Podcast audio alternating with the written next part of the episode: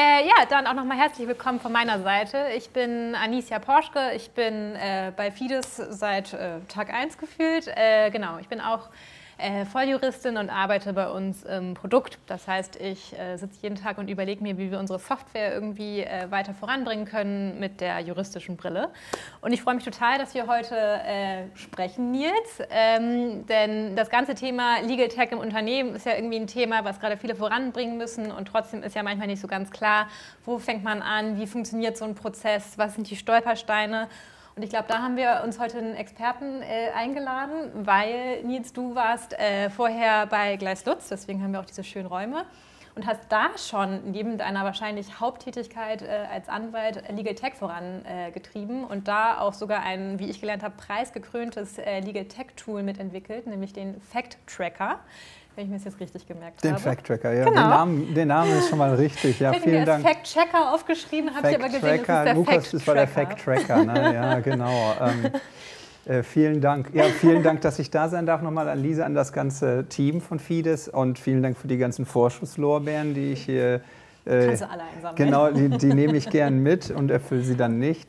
Ähm, nein, ähm, Spaß beiseite. Also ja, genau, ist richtig, ähm, richtiger Ausschlagpunkt. Genau, ich habe fünf Jahre am Anfang meiner Karriere hier verbracht bei, bei Gleis, ähm, war vorher wissenschaftlicher Mitarbeiter und dann habe ich hier im Januar 16, glaube ich, damals angefangen ähm, und hatte in meiner wissenschaftlichen Mitarbeit sozusagen den ersten Touching Point mit Legal Tech, wenn man Legal Tech weit definiert, im Sinne von Digitalisierung von Rechtsprozessen, Digitalisierung von auch Rechtsdokumenten, und, und, wenn man es weit auslegt. Dann da, denn dort wurde ich vor die Aufgabe gestell, gestellt, bei einer Bank, die abgewickelt werden sollte, das Archiv der gesellschaftsrechtlichen Dokumente zu digitalisieren. Es hört sich jetzt dann, sage ich mal, sehr nüchtern an, war es auch, weil die Realität sah natürlich so aus, da war eine Bank, müsst ihr euch vorstellen, die war weitgehend leer von den Räumlichkeiten und da waren irgendwo Ordner und die mussten halt zu einem Archiv zusammengestellt werden. Und das möglichst effizient, schnell und die Daten mussten dann im Rahmen dieses M&A-Prozesses später vernünftig auffindbar sein. Und ich hatte in meinem Leben noch keine Bank von innen gesehen. Also insofern ähm, war das relativ herausfordernd damals. Und dann ging das darüber los, dass ich mir die Gedanken halt gemacht habe, schon, schon eben, das ist so knapp zehn Jahre her, ähm, wie, wie soll das eigentlich ablaufen in der Rechtsabteilung oder bei mir später als Anwalt? Wie möchte ich da eigentlich arbeiten? Und ähm, bei Gleis war es eben so, dass wir hier ähm, ein großes Legal Tech Team haben in Stuttgart oder damals ähm, auch schon hatten, als ich gekommen bin. Und ähm, der Marc Geiger ist das hier, Katrin Wegesser, das sind alles so Leute, die machen Legal Operations, Legal Tech, sehr ausführlich, sehr high level, wirklich top. Leute. Und ich hatte das Glück, dann mit denen sozusagen über ein Mandat in ein Projekt zu gelangen, wo ich da Input geben durfte. Insofern ähm, entwickelt selbst, Stichwort Coden habe ich nicht, aber ich konnte, glaube ich, den ein oder anderen inhaltlichen Punkt machen aus der Praxis ähm, mit dem gesamten Team, was hier das Mandat bearbeitet hat. Und wir sind natürlich stolz darauf, dass es am Ende tatsächlich sogar halbwegs erfolgreich dann irgendwie so wahrgenommen wurde. Und ähm, ich habe jetzt keine Erfahrung mehr. Ich bin seit zwei Jahren nicht mehr in der Kanzlei. Ich weiß nicht, wie das Tool zum Einsatz kommt in der Praxis. Da kann ich nichts zu sagen. Aber ähm, es hat damals viel Spaß gemacht. Und, und da war für mich klar, ähm, bleib mal da irgendwie bei, schau da mal genauer hin, was so im Legal Tech-Bereich passiert. Und ähm, ja, cool. Und das so du ist es gekommen. Auch, ne? So ist es dann auch weiter verlaufen, in der Tat in der Anwaltstätigkeit und dann jetzt bei Vodafone auch. Ähm, seit November 21 bin ich Senior Legal Counsel für Gesellschafts- und Konzernrecht ähm, bei Vodafone äh, GmbH. Hier, man sieht den Tower da vorne mit den beiden schönen Funkmasten oben drauf. Ähm, und ähm, betreue eben dort hauptprimär in meiner Primärtätigkeit den gesamten Konzern mit allen Tochtergesellschaften in Deutschland. Und ähm, wir haben dort ein Team von, ich glaube, sechs, sieben Leuten, die Legal Tech machen, aus jeder Fachabteilung des Rechtsbereichs.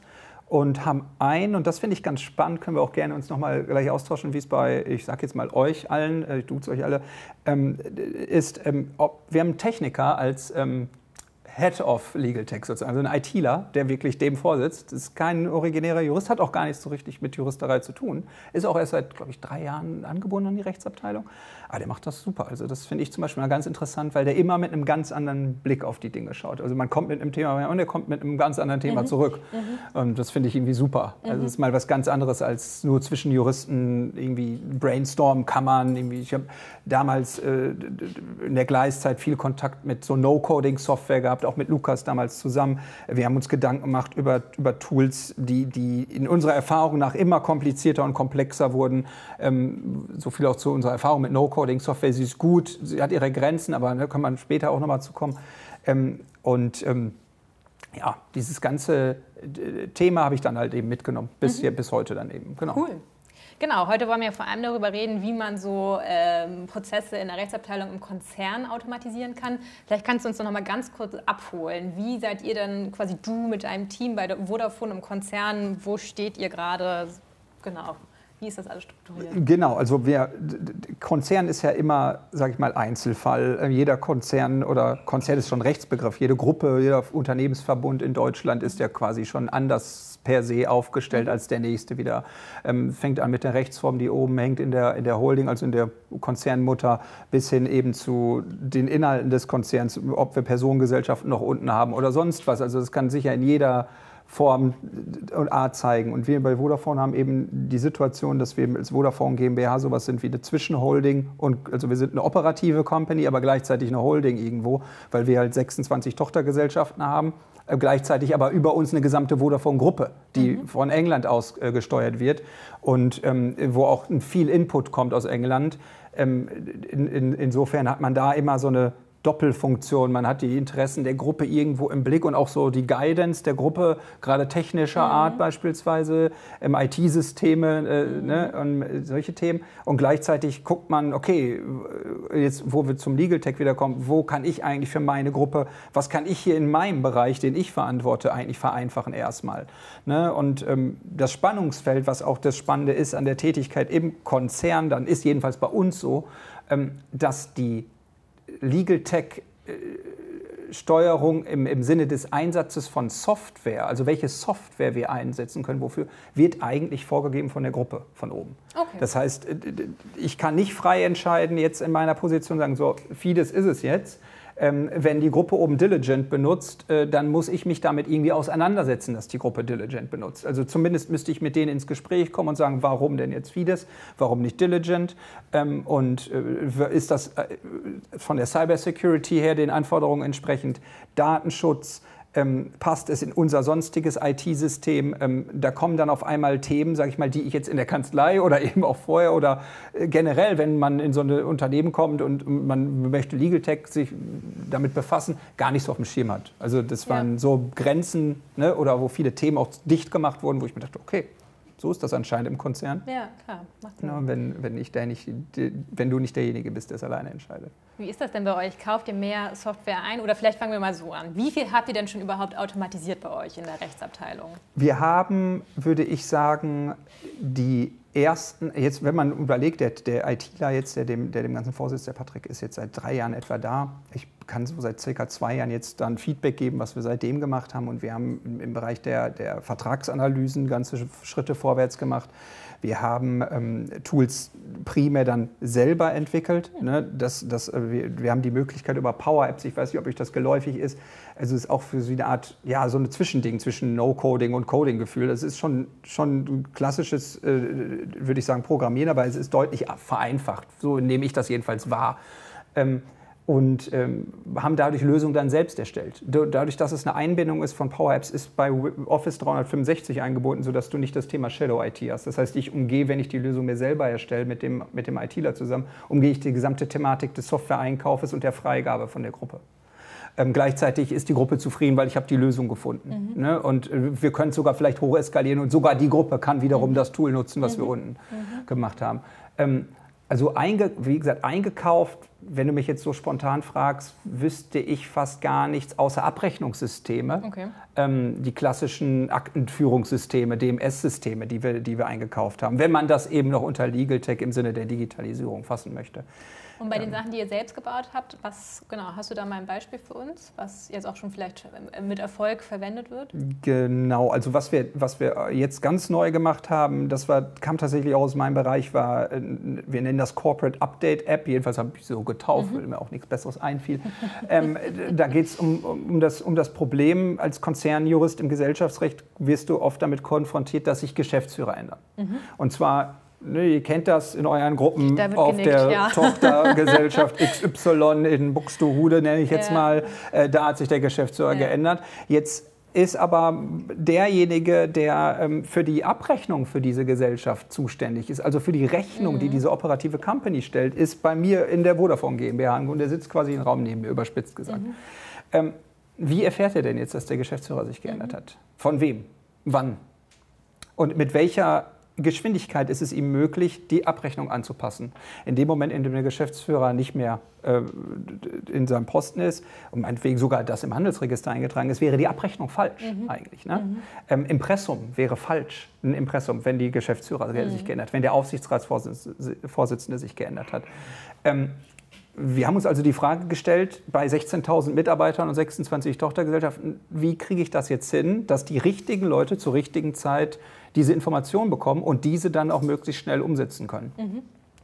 Und vorher war eben der, ich würde sagen, das ist ja auch bei vielen Themen rechtlicher Art so, wir schreiben uns immer noch primär E-Mails. Man schreibt sich eine E-Mail, ja hier, der Geschäftsführer hat sich geändert. Das war früher der, der Gang der Dinge. Der Workflow. Der ja. Workflow war, der Geschäftsführer hat sich geändert. Und dann hat derjenige, der das bekommen hat, vielleicht seiner Nachbarabteilung Bescheid gegeben, die meinetwegen das ähm, auf Druckrechnung, beispielsweise im Printbereich, auch ändern musste, was was anderes ist als der Digitalbereich, mhm. und hat da Bescheid gegeben. Hatte ich vielleicht deren E-Mail-Adresse? Nö, mhm. nicht unbedingt. Mhm. Hatten die meine? Mhm, weiß ich nicht. Ähm, heute haben wir es dann so gemacht, ganz simpel eigentlich. Power App, wir haben es dann programmiert.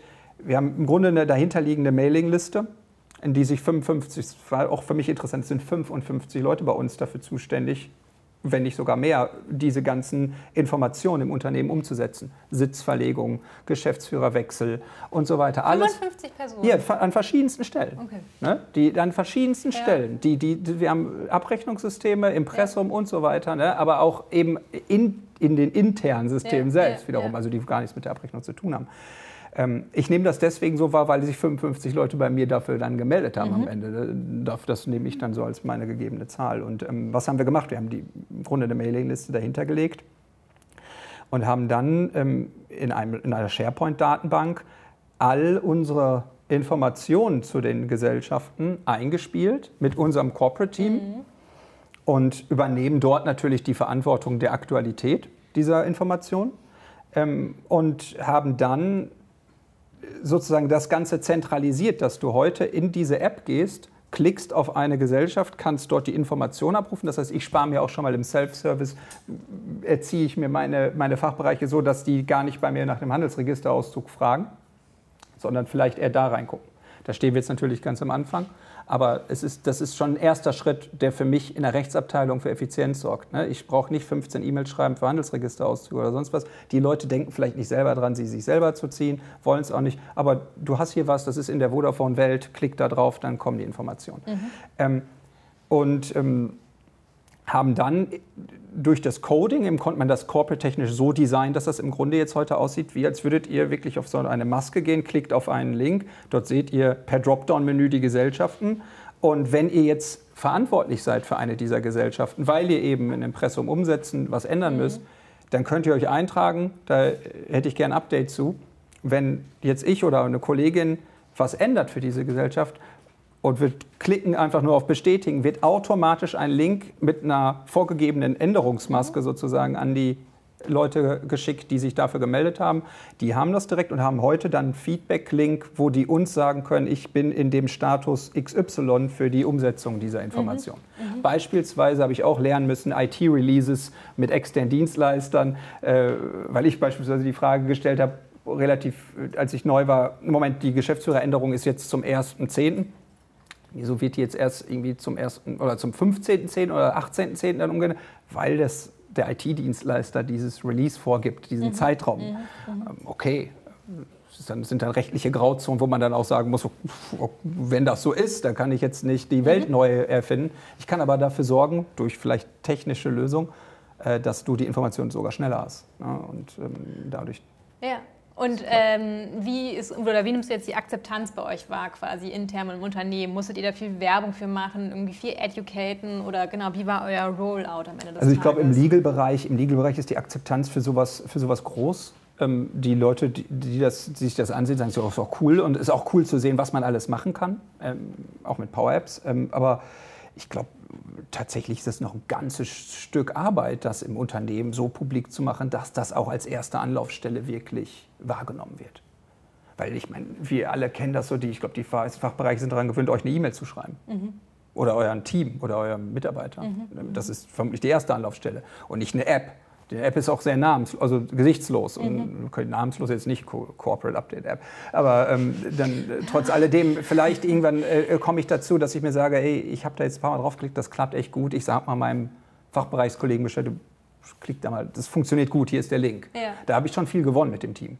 Ja, und klar, wir haben natürlich, und das hat jeder hier in seinem Konzern, die Möglichkeiten durch, sage ich mal, internes Marketing, solche Themen dann auch publiker zu machen. Mhm. Da arbeiten wir dann gerade dran. Ne? Mhm. Deswegen mhm. auch das Layouting. Also es war von uns als Jurist, sage ich mal, sehr hemdsärmlich erstmal gestaltet. Ne? Ich bin ein großer Fan von UX und UI-Themen, mhm. aber das haben wir wirklich erstmal so, das soll jetzt laufen. Mhm. Und ähm, das war toll, dass das Branding kam dann zu uns und sagte, ach, das wollt ihr ein bisschen publiker machen, dann guck mal hier.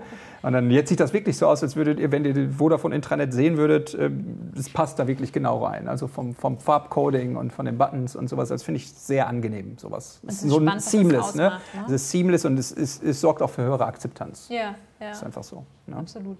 Und nochmal ganz kurz, das ursprüngliche Problem, hattet ihr das bei euch intern im Legal-Team konzipiert oder wie kam es überhaupt dazu, dass ihr euch entschieden habt, diesen Prozess zu digitalisieren? Gut, das Problem poppen ja meist da auf, sagen wir, wo es Reibungspunkte gibt. Mhm. Ne? An dem Punkt gab es Reibungspunkte, mhm. um das mal so salopp zu sagen. Also wenn der eine sagt, okay, ich habe die Information schon deutlicher als ein anderes Team, mhm. das ist schon schräg. Also mhm. Jedenfalls so in meiner Wahrnehmung als Corporate-Anwalt. Ne? Mhm. Hm, okay. Äh, und äh, dann war eben auch nicht tausendprozentig klar, wer braucht das eigentlich alles mhm. und wann. Ne? Und als, das war so der erste Prozess. Das kam tatsächlich, mit wem habe ich da ursprünglich zugesprochen? Ich glaube vom Controlling jemand, also auch jemand, wo ich gar nicht so das verortet hatte, der dann aber auch sagte, hier, das ist doch mal so ein Thema. Und dann waren wir da schon zugange. Ja, also, ne? ja. Und so kam das. Also tatsächlich aus dem Dialog mit dem Fachbereich. Ja, Okay. Würde ich, würd ich sagen. Und ähm, habt ihr da irgendeinen ja, strukturierten Vorgang? Das heißt, dass jetzt für das nächste Thema sammelt ihr wieder Feedback und dann guckt ihr, was macht ihr? Oder wie entscheidet ihr jetzt am Ende und priorisiert ihr, was als nächstes äh, automatisiert wird? Ähm, ja, aber guter Punkt. Wir haben zurzeit eine Liste, würde ich sagen, mit so knapp 40 Themen. Oh, das ähm, die, äh, die haben wir jetzt intern gesammelt. Wir hatten ein großes Assessment in der Gesamtrechtsabteilung ja. letztes Jahr gemacht wo wir alle abteilungsweit oder bereichsweit ähm, jeder für sich mal überlegt hat, was, wie, wo. Was kann ich wo ändern oder was möchte ich vielleicht geändert? Auch so Wishlist, ne? mhm. so alles mal völlig ergebnisoffen. Keine Denkverbote. Ähm, wo, wo können wir gegensteuern? Wo müssten wir vielleicht auch gegensteuern? Mhm.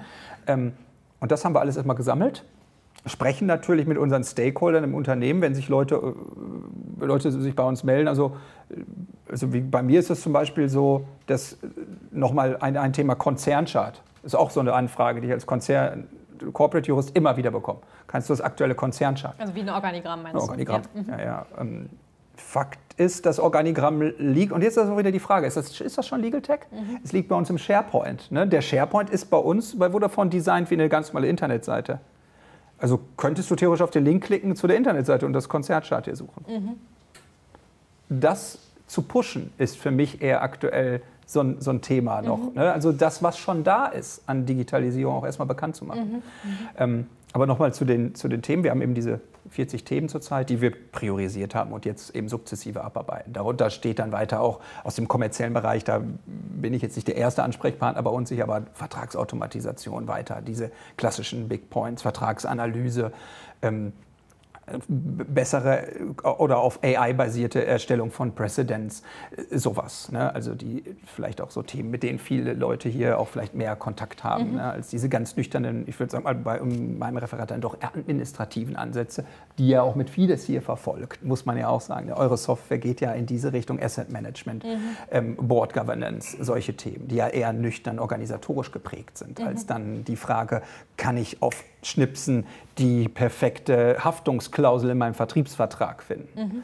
Ja, Genau. Also wir arbeiten uns also an dieser 40-Punkte-Liste ab. Okay, dann sprechen wir nochmal, wenn die abgehakt äh, genau, also, und da, und da vielleicht ein letzter Satz dazu, das machen wir dann ergebnisoffen. Ob das ja. jetzt externe äh, Lösungen sind oder interne äh, Lösungen, ist jetzt nicht nur, weil wir das in meinem konkreten Fall mit der Power-App-Lösung gemacht haben, dass wir irgendwie erstmal losrennen und Power-Apps erstellen, äh, sondern wir gucken schon genau, was kann der Markt, was macht der Markt, wo macht das Sinn. Ja, ne? ja. Genau. Cool. Wo siehst du denn, abgesehen jetzt von diesem Thema mit äh, IT aus der Mutter, wo siehst du denn die größten Herausforderungen für Legal Tech am Ende in deinem Alltag? Also ich glaube, es gibt verschiedene Herausforderungen tatsächlich. Ne? Ähm, ich finde, sich erstmal die Dimension einmal klar zu machen, dass wir immer über Legal Tech, finde ich, jedenfalls aus Sicht der Rechtsabteilung darüber sprechen, dass wir interne Ansätze haben, im Sinne von ich und meine Rechtsabteilung, der mache ich das Leben mhm. leichter. Und wir haben so ein bisschen Stakeholder-getriebene Ansätze. Ich mache dem Vertrieb das Leben leichter. Mhm. Ich mache dem Vorstand das Leben leichter. Ich mache meinem Aufsichtsrat das Leben leichter. Und nicht beides ist ja immer das Gleiche. Mhm. Ähm, also das man sich einmal da sozusagen für sich zu trennen und zu gucken, welcher von den Stakeholdern, ob meine intern oder extern, ziehen mit mir mit. Die haben Lust darauf, was zu digitalisieren. Stichwort eben nochmal Borddigitalisierung. Mhm. Ähm, die haben Lust oder die haben keine ja, die, Lust? Das äußere ich mich nicht okay. zu jetzt in dieser Runde, aber äh, ich, ich, so, ich, würde nicht mit Lisa häufiger telefonieren, wenn sie gar keine Lust hätte. Aber ähm, die, äh, nein, aber also das ist das Erste. Und das, das Zweite ist es dann, wenn man seinen Adressatenkreis definiert hat, zu versuchen, auch den Mehrwert von Legal Tech dann herauszustellen. Und ähm, der kann eben, und das jetzt nochmal aus Sicht des Juristen, nicht immer nur in einer reinen Softwarelösung liegen. Ich mhm. finde, die Software ist die, die, halt, die steht am Ende.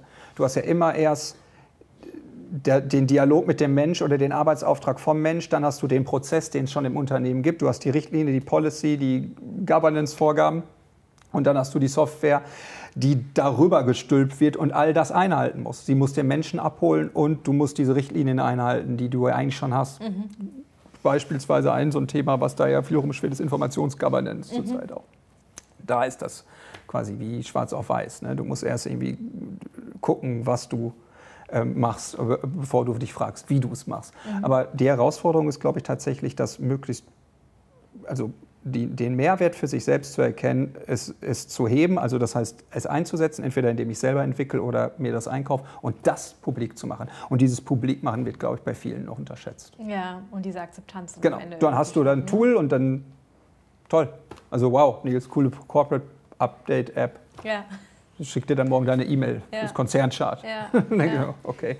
Ähm, ne? das, das, ist da. Das ist, glaube ich, ein großer Weg, den viele Inhouse Council gehen müssen und ja. sollten. Ähm, und das hat dann ganz viel mit interner Werbung und internem Marketing, glaube ich, zu tun. Auch mehr, ja. als wir denken. Weil wenn wir ja alle unsere Arbeit verändern wollen, funktioniert das ja nur, oder verändern sollen, wollen, kann man immer so oder so sehen. Ähm, aber das funktioniert ja nur, wenn die anderen, die dir die Arbeit geben, auch mitspielen. Mhm. Deswegen ist das, glaube ich, ein wichtiger Baustein in mhm. dem Gesamtthema mhm. Legal Tech. Ich glaube, das ist noch weniger als das, also frage mich jetzt nicht, ist jetzt die größte Herausforderung, ob wir unsere AI-Maschinen alle da so programmiert bekommen, unseren Watson, whatever, dass das dann die richtigen Ergebnisse ausspricht. Das wird schon klappen. Da mhm. gehe ich, das ist, glaube ich, die Technik ist nicht am Ende das, das tatsächliche Problem. Mhm. Sieht man auch bei den ersten Erfahrungen jetzt mit ChatGPT und so weiter. Also ich habe es auch mal jetzt letzter Woche exzessiv mal benutzt für verschiedenste juristische Aufgaben auch. Und ich bin gespannt, wie das mit einem auf Juristerei spezifizierten Bot funktioniert. Mhm. Also her damit, gerne. Und da braucht auch kein Jurist Angst vor haben, glaube ich, weil sich ja nicht unsere Arbeit damit obsolet macht, sondern die Art der Arbeit, wie wir sie arbeiten, verändert. Mhm. Ähm, das ist jedenfalls meine Meinung dazu. Mhm. Ähm, Genau, also Habt ihr da irgendeine Sandbox bei Vodafone oder hast du das quasi einfach äh, ich in das einfach Freizeit? So Freizeit? ich brauchte Input für die Arbeit, deswegen habe ich mir gedacht, schnell, ChatGPT will ich ja nicht selber schreiben. Nein, ähm, ich habe das tatsächlich einfach mal ausprobiert, ähm, ja. weil äh, ich glaube, das hat ja, ich weiß nicht, ob es nicht fast jeder hier schon gemacht hat auch. Also einfach mal da sich anmelden und da was reinhacken und gucken, wo du kommst raus. Ne? Ja. Also ähm, ich hatte jetzt, äh, der kann auch ganz absurde Sachen. Ich habe letztens gefragt, ob er mir Marketing, ähm, Marketing äh, Hinweise für oder, oder Best, Best Practice Marketing für einen Blumenladen in Deutschland, in Düsseldorf. Das habe ich einfach mal geguckt, was er so, raus, was er so ausspuckt. Okay. Ja, war so super. So war, ist besser als, besser als man denkt. Also auch da kommen die Bullets mit, die ich weiß nicht, wo, wo aus welcher äh, Wissensquelle er sich das saugt, aber es sieht aus wie in so einem Lehrbuch für Marketing vermutlich. Ne? Da fallen auch genau die Floskeln. Aber deswegen, also ähm, ich, ich glaube, wie gesagt, nicht die Technik wird die Herausforderung sein, sondern das tatsächlich zu implementieren auf eine Art, dass du als Jurist trotzdem noch Freude an deiner Arbeit hast und eben gleichzeitig du die Effizienz von Legal Tech auch trotzdem spürst ja, ja. im Alltag. Was ich noch irgendwie total spannend finde, dass du erzählt hast, ihr seid sechs oder fünf Juristen, ja, die äh, quasi dieses Thema Legal Tech mhm. jetzt irgendwie machen. Ähm, ja, wie, was, wie kam es dazu, dass ihr so ein großes Team seid, was sich irgendwie damit befasst und was vielleicht verbindet euch auch? Was glaubst du, braucht man als Juristin, äh, um da irgendwie eine Freude dran zu entwickeln? ja, eine Technikaffinität wäre schon mal nicht schlecht. Ja? Ähm, Aber was heißt das? Weil ich glaube, viele haben immer Angst, dass sie gleich programmieren können müssen oder so. Nee, also genau, das würde ich jetzt auch äh, unter dem Eindruck der letzten Jahre, wie ich diese Legal Tech-Diskussion und Bewegung mitbekommen habe, ist, glaube ich, genau jetzt möchte ich hier nichts, nichts, dass ich was Falsches sage, aber äh, ich glaube, dass Coden nicht das große Asset des Juristen in den nächsten Jahren wird. Da glaube ich einfach nicht dran. Dafür wird es immer einen ITler geben, der es besser kann mhm. ähm, und der es auch schneller kann äh, und, und, und, und, und vielleicht schon irgendwie, was weiß ich, acht Programmiersprachen spricht, aber dann nicht nur die eine, die ich mir dann eben cool noch eben nebenher als, mhm. äh, was weiß ich, neben der Arbeit raufgeschaffelt habe. Ne? Ich habe auch mal Python ein bisschen gelernt, ja, wow, ähm, kann ich mir auch nichts von kaufen, mhm. muss ich ganz offen sagen. Und ähm, die, ich glaube, ähm, dass, äh, dass du als Jurist dann tatsächlich eher einen Spaß haben solltest an, an, an, wie gesagt, an Technik, an Digitalisierung. Ich glaube, so an Technik ist auch nicht gleich Digitalisierung, das kann man heute auch nicht mehr sagen. Ich glaube, ganz viele Themen, eben beispielsweise UX, UI, sind rein visuell getrieben. Äh, da kann man sich mal Gedanken machen, ist das alles so richtig, wie wir als Juristen eigentlich arbeiten, ähm, von der ganzen Aufmachung her. Also das sind mal so Fragen, die mal gestellt, wenn man schon eben Denkverbote äh, ad acta legt äh, bei dieser Thematik. Ähm, und ich glaube, du sollst einfach eine Freude daran äh, mitbringen, ähm, mit anderen zusammen über eine Art Brainstorming Produkt zu entwickeln. Mhm. Ähm, das, glaube ich, ist erstmal wichtig. Und ähm, wie, wie kam es jetzt bei Vodafone? Ja, was soll ich sagen? Die Chefin hat gesagt, aus jeder Abteilung einer. Ne? Chefin. Also die, damit wir, ja, das war in der Tat ganz, ganz nüchtern. Also die, die, Frau Tilly, die da unsere Leiterin der Rechtsabteilung ist, hat gesagt, dass sie fände es toll, wenn aus jeder Abteilung erstmal einer oder einer dabei ist und das Ganze unter dem Dach des ITlers. Mhm. Und ähm, das hat sich bewährt. Also wie, wie gesagt, das, meine Themen, die ich jetzt hier gerade kurz skizzieren durfte, sind halt so ein kleines Bausteinchen davon. Andere Themen sind eben rein vertragstechnischer Art ähm, oder auch eben innerorganisatorischer Art. Zum Beispiel arbeiten wir an einem Kalender, in, der quasi autom automatisiert, immer geupdatet den Input, den zum Teil Kanzleien liefern. Mhm den man ja in-house so, sag ich mal, en passant meistens mm. abkriegt. Hier, mm. guck mal, da ist noch mal eine E-Mail bekommen von Latham oder von Gleis oder von sonst wem. Ähm, dass man das ein bisschen institutionalisiert, auch solches Know-how einfach easy verfügbar macht, ne? in unserem Outlook-Kalender vielleicht integriert. Mhm. So, und da, das sind so Gedanken. Ne? Und deswegen, also, warum sind wir so groß? Weil, weil es sich so ergeben hat mhm. durch die Abteilung. Und weil wir von allen halt ein bisschen Know-how dabei haben wollten. Wo drückt bei dir der Schuh, wo drückt bei dir der Schuh? Das ist eine schöne Diskussion, die wir einmal die Woche mhm. auch tatsächlich führen. Und da jeder nimmt sein Päckchen mit, dass er dann noch, an dem er dann noch so arbeitet. Und ähm, so treiben wir das dann hoffentlich voran. Ne? Also wir haben auch gemerkt, jetzt vor einem Jahr hatte ich erzählt, hatten wir dieses Assessment in dem Bereich.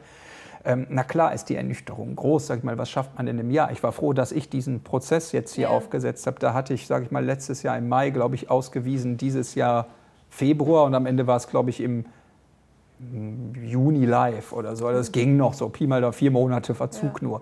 Ähm, aber ähm, das kann man ja auch nicht einfach immer so einfach sagen. Nur weil ich mir das auf eine Liste schreibe und diese Themen spannend finde, heißt das nicht, dass morgen die digitale Lösung da ist, die jeden glücklich macht in diesem Unternehmen.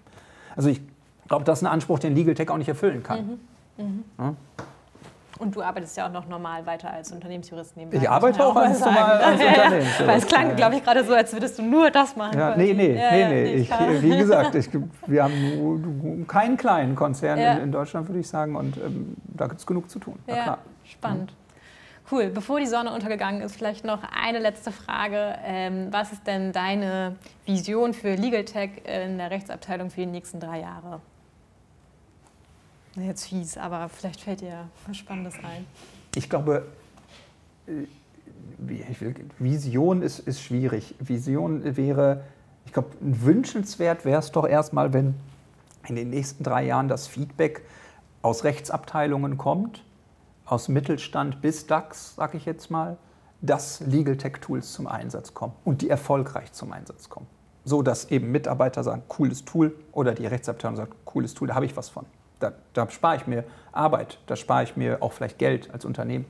Ähm, das wäre ja schon mal ein erster guter Schritt. So, wenn wir jetzt unterstellen, jetzt sagen vielleicht wieder DAX, ich sehe auch Vertreterinnen der Metro, die würden vielleicht sagen, ja gut, das machen wir schon seit Jahren, das ist ja klar. Ähm, ich weiß, ich kenne genug Unternehmer, mit denen ich auch, wo ich Kollegen habe, die da arbeiten.